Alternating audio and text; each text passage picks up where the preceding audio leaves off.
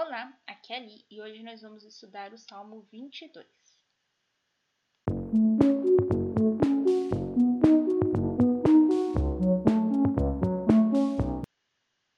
Bem-vindos aos Novenáticos e hoje nós vamos estudar o Salmo 22 da Bíblia Ave Maria e de outras Bíblias, tá? Como o Salmo 23. O título é Deus, Pastor dos Homens.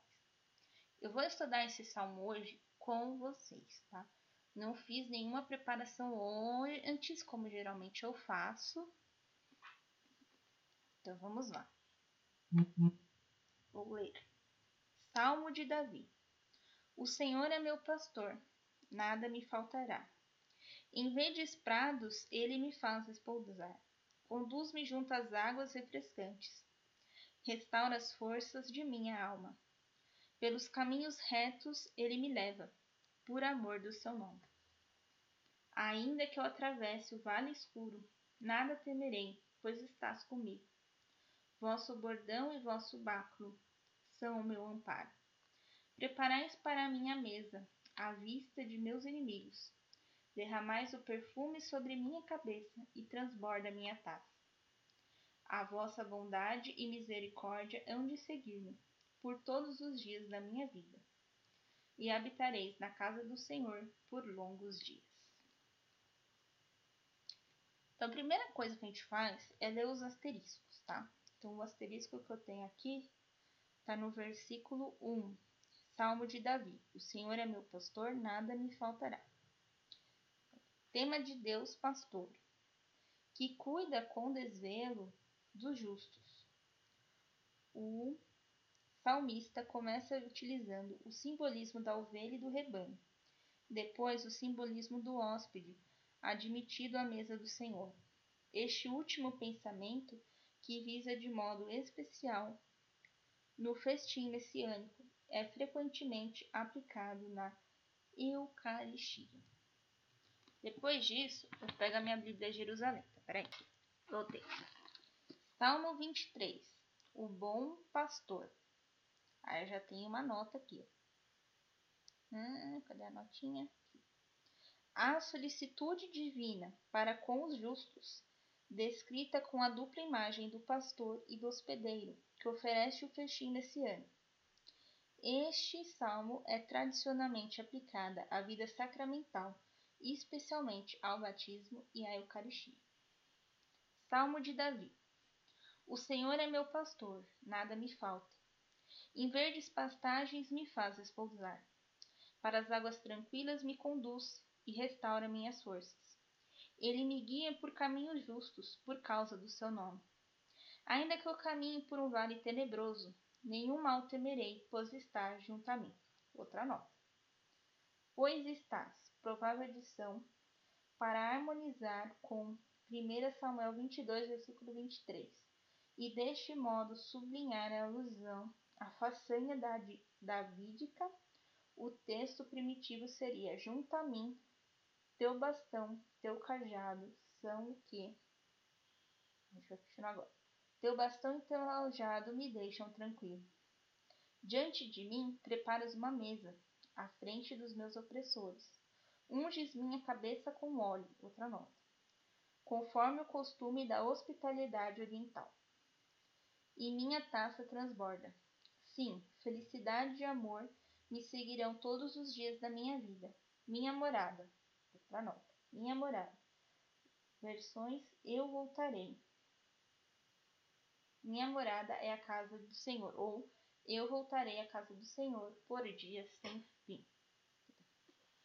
Agora eu vou versículo por versículo. Eu faço o que a gente chama de leitura segmentada nos versículos. Não vai dar tempo de fazer aqui com vocês, tá? Mas eu vou fazer a leitura versículo por versículo, também conhecida como leitura orante, tá? Então, vamos lá. Versículo 1. Salmo de Davi, ou seja, quem escreveu esse salmo foi Davi. O Senhor é meu pastor para tudo. Que, o que, que faz o pastor? O pastor, normalmente, ele cuida das ovelhas trazendo sempre elas juntos de si. Se eu não me engano, é em Moisés, que a ovelhinha foge. né? Ela, ela sai dentro do rebanho e Moisés vai atrás da ovelha. Ele vai pegar essa ovelha. Por quê?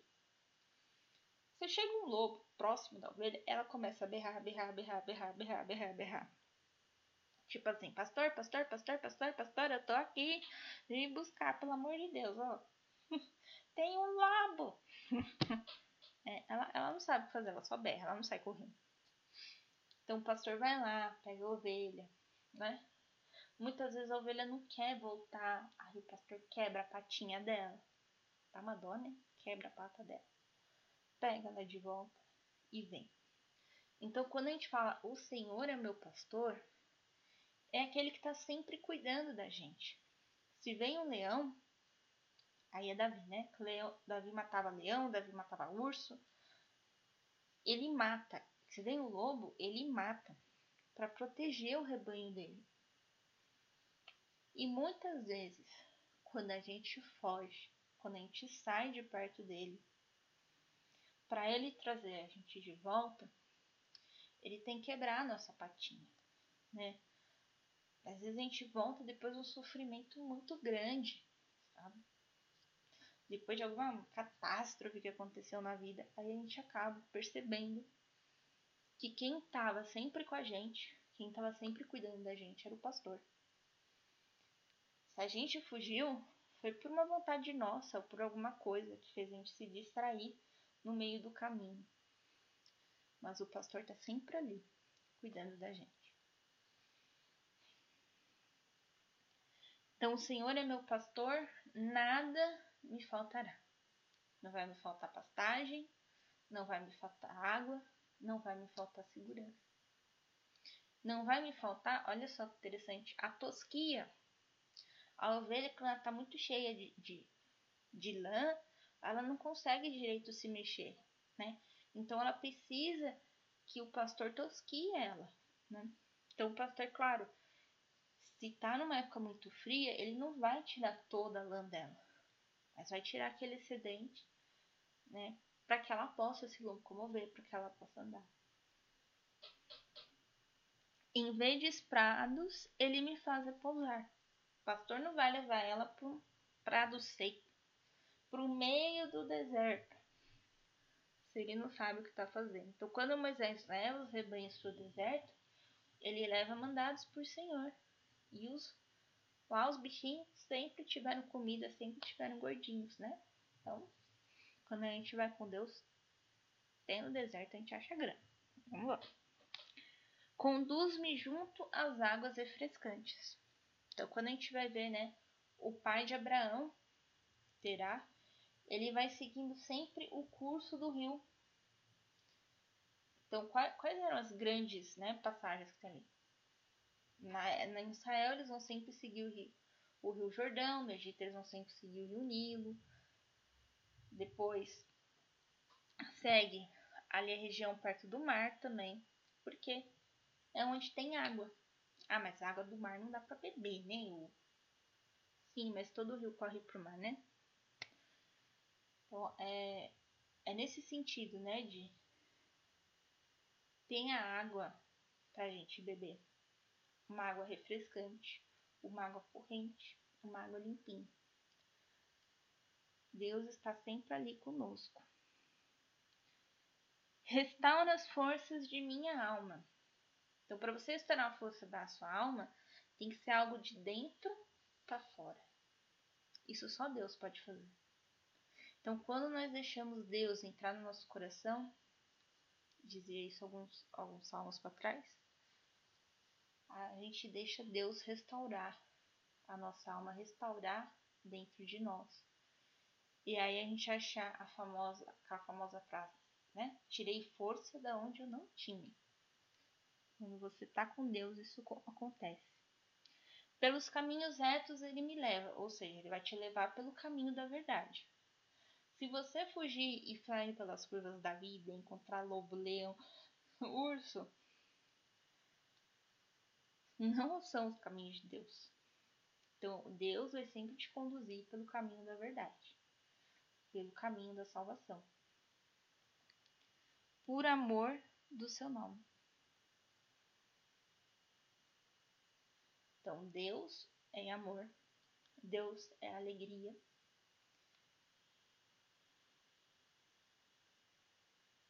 Difícil falar, né? Definir Deus é difícil. Vamos lá. Ainda que eu atravesse o vale escuro. Imagina. O escuro é a ausência da luz. O escuro é onde está o demônio. Então, um vale, ele seria assim, entre duas montanhas. Aí tem, geralmente tem uma água, um córrego, e a gente atravessa ali. Tá tudo escuro. Mas quando tá escuro, o pastor ele vai levar uma lamparina. Ele vai levar uma vela de óleo, né? Naquela época não existia parafina. Ele vai levar uma lamparina ou um lampião, né? Alguns conhecem como lampião, para nos conduzir. Deus é a luz e ele vai dar um jeito de conduzir a gente. Ele vai dar um jeito da gente chegar às estrelas que estão no céu. Então, mesmo que eu caminhe pelo vale escuro, acho que tem uma outra passagem fala, mesmo que eu caminhe pelo vale da morte, Deus está conosco. Deus é a nossa luz. Nada temerei, pois está comigo. Então, por mais que eu, ovelhinha, bestinha, frágil, tenha medo do escuro, porque Deus está comigo, eu não vou ter medo do escuro. Porque eu sei que nada vai me acontecer no escuro, porque Deus vai estar aqui para me defender. Vosso bordão e vosso báculo. Então, vosso báculo é vosso cajado. São o meu amparo. Então, Davi. Davi vai defender com o quê? Com o cajado dele, né? Que ele vai dar uma cajadada no, no lobo. Ou com o xilingue, né? Que ele vai dar no urso, vai dar no leão. Vai dar no gigante Golias. Tudo bem. Preparais para a minha mesa. Aí eu já troquei do pastor para o hospedeiro. Então, o hospedeiro ele vai preparar a mesa para o hóspede. Não sei se você já foi na casa da sua avó, que quando você chega lá, parece que ela tirou tudo que tinha no armário e te ofereceu. Tem bolo, pão de queijo, geleia do não sei das quantas, doce de não sei das quantas, mais o pãozinho da padaria, mais o suco, o leite, o café e o chá, né? Aí você vê aquela mesa farta assim, você não sabe nem o que comer, você tá sozinho, né? Seus primos não foram junto com você. Bem, é assim. Casa de vó tá sempre cheia, né? Se você for num, num motel e olhar a mesa assim, cheia. Café da manhã de rico de novela, cheio. O bichinho tá lá comendo o micronésimo pedaço do pão, mas a mesa cheia. Então, isso que é o, o hospedeiro. Ele vai preparar um banquete para você. Ele vai pôr a mesa, vai preparar um banquete para você. Preparais para minha mesa a vista de meus inimigos. Eu tô preparando um banquete para ele. É isso mesmo. E daí, né? O que, que você tá olhando? Né? Se é inimigo dele, você não vai entrar na minha derramais o perfume sobre minha cabeça. Então aqui a gente deu, né? Tradição antiga. Eu falei para vocês dos pés durante a novena de São Rafael, que quando você chegava na casa de alguém, você lavava os pés. Porque você tinha que tirar a terra a sujeira de onde você estava vindo. E quando a gente vê Jesus na casa do fariseu, acho que é na casa do fariseu, entra uma moça e lava os pés dele com perfume. Então, o perfume, o nardo, o óleo, ele vem com a, a simbologismo da unção. Então você, quando você entrava na casa de alguém, você seria hóspede ou que você seria convidado para comer, era de costume passar o óleo na cabeça da pessoa, ungir a pessoa, dar para ela a sua bênção.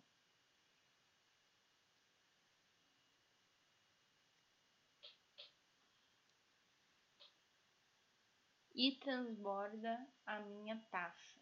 Então, na hora que você vai servir a pessoa com água, com vinho, você transborda a taça dela. Você não põe só o que ela precisa beber, você põe muito mais. A vossa bondade e misericórdia hão de seguir-me por todos os dias de minha vida. E habitarei na casa do Senhor por longos dias. E eu vou ficar aqui nessa casa por bastante tempo sendo hospedada, viu? Tá muito bom aqui. Aqui tem banquete. Aqui meus inimigos não entram, eu vou ficar bem aqui. Sai lá fora não. Então, mais ou menos isso. Então, é, lembra quem foi que falou que quando a gente lê essa passagem, muitas vezes a gente fica só no pastor. A gente não vê aqui a figura do hospedeiro. E quando a gente fala de liderança, a gente centra muito na figura do pastor também. Você tem que ser o exemplo. Suas ovelhas estão seguindo você. Então, se você pecou, né? Tipo, todo mundo vai ficar olhando, todo mundo vai ficar falando, né? Então, quando você peca, não tô dizendo que porque você é líder, você não nunca vai pecar na sua vida, gente, não é isso. Quando você peca, você tem que ter humildade de saber isso e logo procurar um padre para confessar. Entendeu? Quando você se dá conta que você está no pecado, que às vezes demora, gente. às vezes demora. Principalmente quando a gente não tem um conhecimento completo de toda a, os dez mandamentos ou de toda a palavra de Deus. Às vezes a gente demora para perceber. Então, quando a gente perceber, vai, se confessa. Limpe, a sua alma. Porque, como diz aqui, a restauração da a força da minha alma, ela vem de dentro para fora. Tem que estar tá limpinho aqui dentro. Então, o, quando fala que o Senhor é o pastor. Então, a gente compara muito o líder com o pastor. Então, o líder ele vai estar tá sempre à frente. Mas o líder, às vezes, ele tem que sair, ir lá, pegar a ovelhinha perdida, trazer de volta, né, dar uma exortada nela, né? Falar, meu filho, você tá errado aí, ó. Né? Falar pra pessoa, em particular de preferência, que ela tá errada. Dar aquela exortada e trazer ela de volta. Trazer ela pro convívio das outras ovelhas. Ele tem que, muitas vezes, estar atrás do rebanho para proteger de algum animal ele tem que muitas vezes saber a hora de tosar as ovelhas. Ele tem que saber alimentar as ovelhas.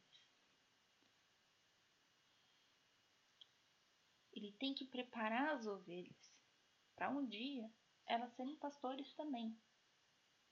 E outra característica que o líder tem que ter é do hospedeiro. O, o hospedeiro ele prepara o banquete que é o banquete? O banquete nada mais é do que a Eucaristia. Então, o, o, o líder ele tem que mostrar o banquete para os seus liderados. Ele tem que apresentar Jesus Cristo o tempo todo para os seus liderados. Ele tem que apresentar a palavra do Senhor, que é o pão, o tempo todo para os seus liderados. E lembra quando eu falava do vinho no, no outro salmo? O vinho é alegria. Então, quando a gente vai servir uma outra pessoa de vinho, ou seja, quando a gente está transbordando tudo que tem aqui dentro de nós sobre Deus para outra pessoa, a gente está servindo a taça para ela. Só que o líder, ele não deve só servir a taça, ele deve transbordar essa taça. ele tem que ensinar muito mais do que o seu liderado está pedindo. Por dois, dois motivos, tá? Primeiro, quando a gente ensina alguma coisa para alguém, a pessoa não absorve tudo, tá, gente? A gente tem lá nossos problemas cognitivos, tal, não sei o que. Então, se a gente não repete, repete, repete, repete, repete, a pessoa não vai absorver 100%, tá? Então, o primeiro motivo é esse. Então, quando a gente transborda, é na esperança de a gente falando, falando, falando, falando, falando, falando é a reter só aquilo que cabe na taça. Por esse motivo. Transbordar para que a pessoa consiga reter aquilo que está na taça. Porque tudo, tipo, acho que é 20%. Então, por exemplo, eu tô aqui falando com vocês 20 minutos. Vocês vão absorver 2 minutos de informações. Então, vocês vão ter que ouvir de novo, ouvir de novo, ouvir de novo, ouvir de novo, ouvir de novo, até absorver todos os 20 minutos que eu passei para vocês. É claro que se você tiver uma memória auditiva, você vai ouvir menos do que uma pessoa que não tem memória auditiva. Mas enfim. Nesse sentido, o transbordar para que a pessoa possa reter aquilo que cabe na taça dela.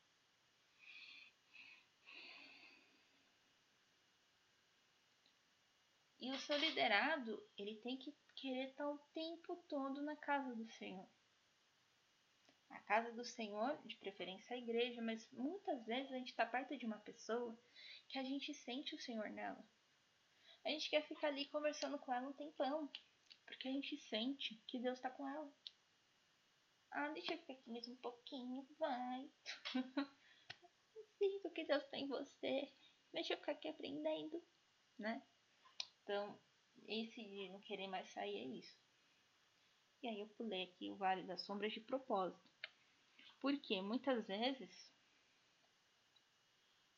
todo mundo já vai passar por alguma situação delicada, alguma situação que abale aí a nossa fé, um parente que está doente, um parente que morreu,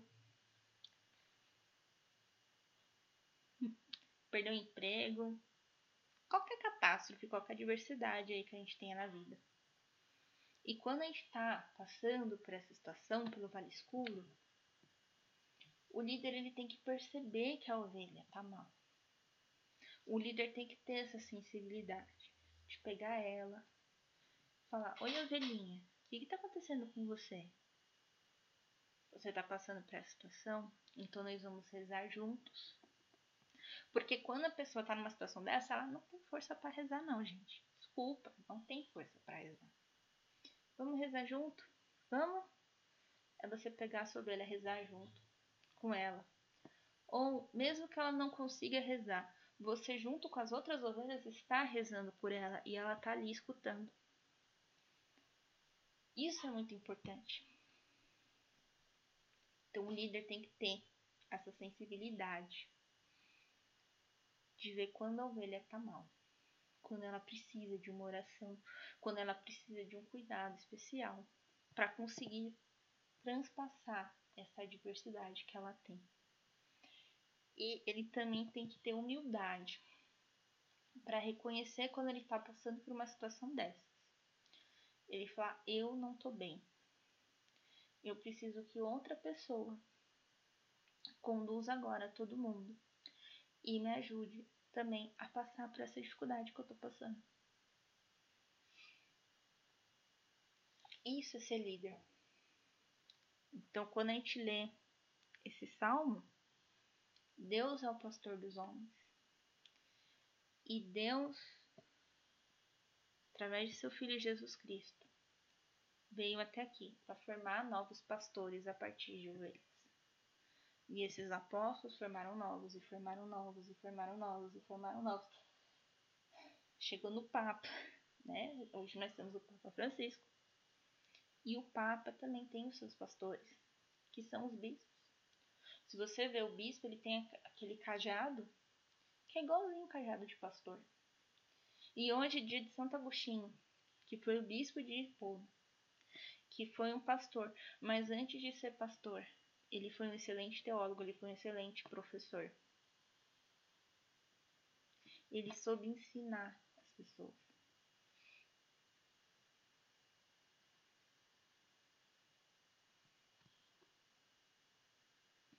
Eu coloquei no Instagram esses dias os quatro ministérios primitivos: o ministério do pastoreio, o ministério do profeta, o ministério do mestre e o ministério do evangelista. Então, o evangelista geralmente é esse pastor que pega a ovelhinha perdida. Né? Ele chega lá na ovelhinha perdida. Ei, ovelhinha perdida, você está perdida. o que aconteceu com você? Me conte sua história. E aí ele traz essa ovelha de volta com todo carinho, com todo cuidado. Dificilmente o evangelista vai quebrar a pata, né? Porque ele, ele tem esse objetivo de resgatar né, as ovelhinhas que estão perdidas. O mestre tem essa habilidade de ensinar, então é muito mais fácil para o mestre formar outros mestres. E o profeta, ele recebe a palavra de Deus e transmite para a comunidade. Geralmente o profeta fica um pouco mais isolado, né? É como se fosse o cachorrinho que ajuda o pastor, que fica lá isoladinho, né? Aí a hora que tá chegando alguma coisa, ele... O lobo até sai correndo, né? Ladra, mas não morde. Mas tá ali cuidando, ajudando o pastor a cuidar das ovelhas. Os profetas vão me bater agora porque eu comparei eles com o cachorro. Desculpa, tá? Desculpa. Então, Habitarei na casa do Senhor. Que lindo isso. Onde é a casa do Senhor, gente? É dentro do nosso coração. O Senhor quer habitar no nosso coração e nós queremos habitar no coração dele.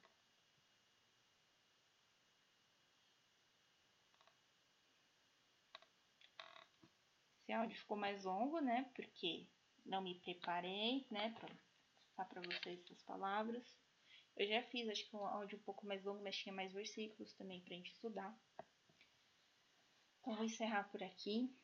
Que vocês sejam excelentes pastores, né? Cuidem dos seus liderados.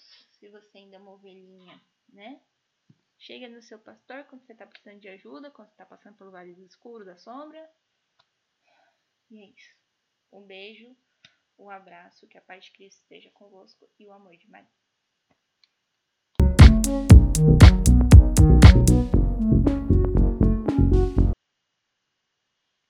Esqueci de falar uma coisa para vocês. O hospedeiro tinha por obrigação proteger o convidado de todos os inimigos. Ele não podia largar assim o hóspede, né, para lá. Ele tinha que proteger o seu hóspede. Então, quando ele fala que serve o banquete na frente dos inimigos, Quer dizer também que ele estava protegendo o hóspede dos inimigos, tá bom? Esqueci de falar isso. Toca aí a vinheta de novo.